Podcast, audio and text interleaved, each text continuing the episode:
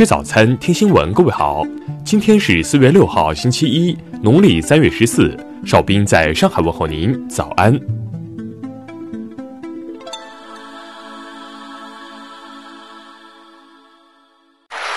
首先来关注头条消息。在英国宣布封城两个星期后，英国科学大流行病流感建模工作组主席格雷厄姆·梅德利近日又重提群体免疫。梅德利表示，英国已因封城而陷入困境，政府需重新考虑群体免疫，让人们以安全的方式感染新冠病毒。梅德利称，英国因封城而陷入困境，可能会导致比疫情本身更大的伤害。政府采取的措施要平衡其对年轻人和老年人的影响，控制疾病的措施会导致伤害，主要是经济方面的。我不是指总体上的经济。我说的是那些依赖持续不断劳动收入生活的人们以及他们的孩子。梅德利补充说，封锁措施还可能引发心理健康、家庭暴力、虐待儿童等方面的危害。梅德利认为，根据建立的科学模型，不可能在解除封锁的同时还控制住疫情。如果我们继续采取封锁措施，它给我们更多的时间来应对疫情，我们可以投入更多精力，但它解决不了任何问题。下面来关注国内方面的消息。商务部昨天表示，在中国疫情防控形势向好、国外疫情加速蔓延之际，中国没有也不会限制医疗物资出口。国家市场监管总局发布公告指出，各省、自治区、直辖市市场监管部门要依法从严、从重、从快查处妨碍疫情防控和复工复产、损害消费者利益的垄断行为。国家卫健委昨天表示，四号现有本土重症病例降至三百例以下，本土确诊病例降至七百例以下，救治效果明显。中国人民银行发布的数据显示，一季度我国债券市场共发行债券十二万亿元，同比增长百分之十四，余额为一百零三万亿元，较上年末增长百分之四。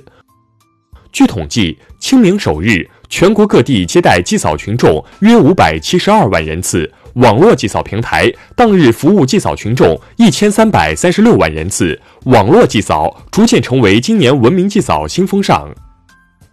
数据显示，截至四月一号，全国房屋建筑和市政基础设施工程在建项目共十八点六六万个，已开复工十五点八七万个，开复工率为百分之八十五点零六。国务院昨天通报郴州火车脱轨事故，初步判断为泥石流滑坡引起列车侧翻，并强调各地区和有关部门要与铁路部门建立日常信息沟通机制。武汉市发改委主任孟武康介绍，截至四月四号，武汉市规模以上服务企业复工复业两千八百一十家，复工率百分之九十三点二。下面来关注国际方面的消息。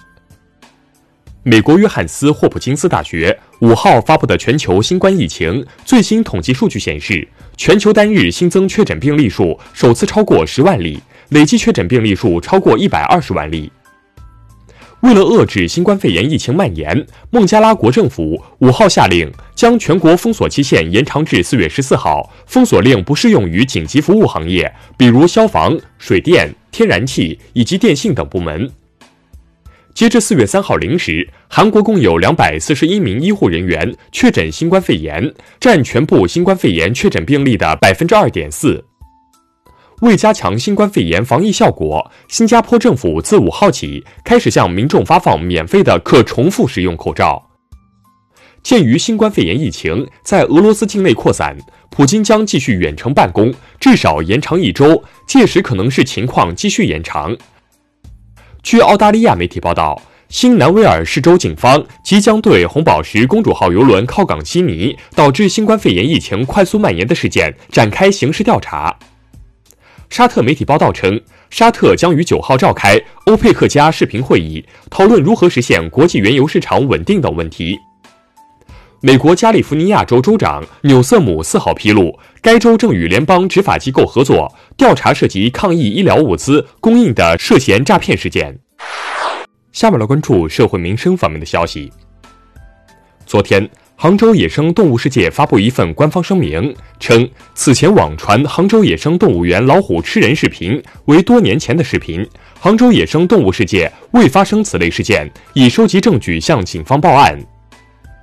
全国首起短视频销售野生动物案例日前曝光，在没有相关资质和许可证的情况下，唐山男子古某在快手短视频上销售锦鸡被立案调查，目前案件正在调查处理中。云南德宏边境管理支队侦破一起特大越国境案件，境外赌场因疫情关闭，四十九名赌客近日趁夜色从边境变道非法偷越国境，随后在安排黑车组织返乡途中被民警查获。近日。广东一男子在进入省妇幼保健医院候诊厅时，不配合防疫人员工作，并将对方打伤。事后，该男子承认是自己情绪失控才出手打人，愿意承担过错责任。目前，其已被行政拘留。江苏淮安一大货车司机刘某日前隔夜醉驾被查，为求放过，其竟三次向交警下跪。目前，刘某已被依法采取强制措施。最后来关注文化体育方面的消息。因在兴奋剂检测中均出现超过三例阳性，泰国和马来西亚举重队的东京奥运会参赛资格被取消。东京奥运会高达模型仍将按计划推出，将在今年六月上线，每个仅十一至十二美元。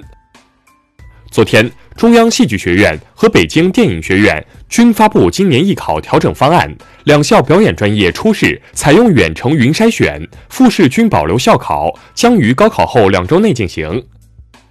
武夷山景区八号起恢复开放，每日开放时间为八时至十七时，对全国医护工作者免景区门票。以上就是今天新闻早餐的全部内容。如果您觉得节目不错，请点击再看按钮。咱们明天不见不散。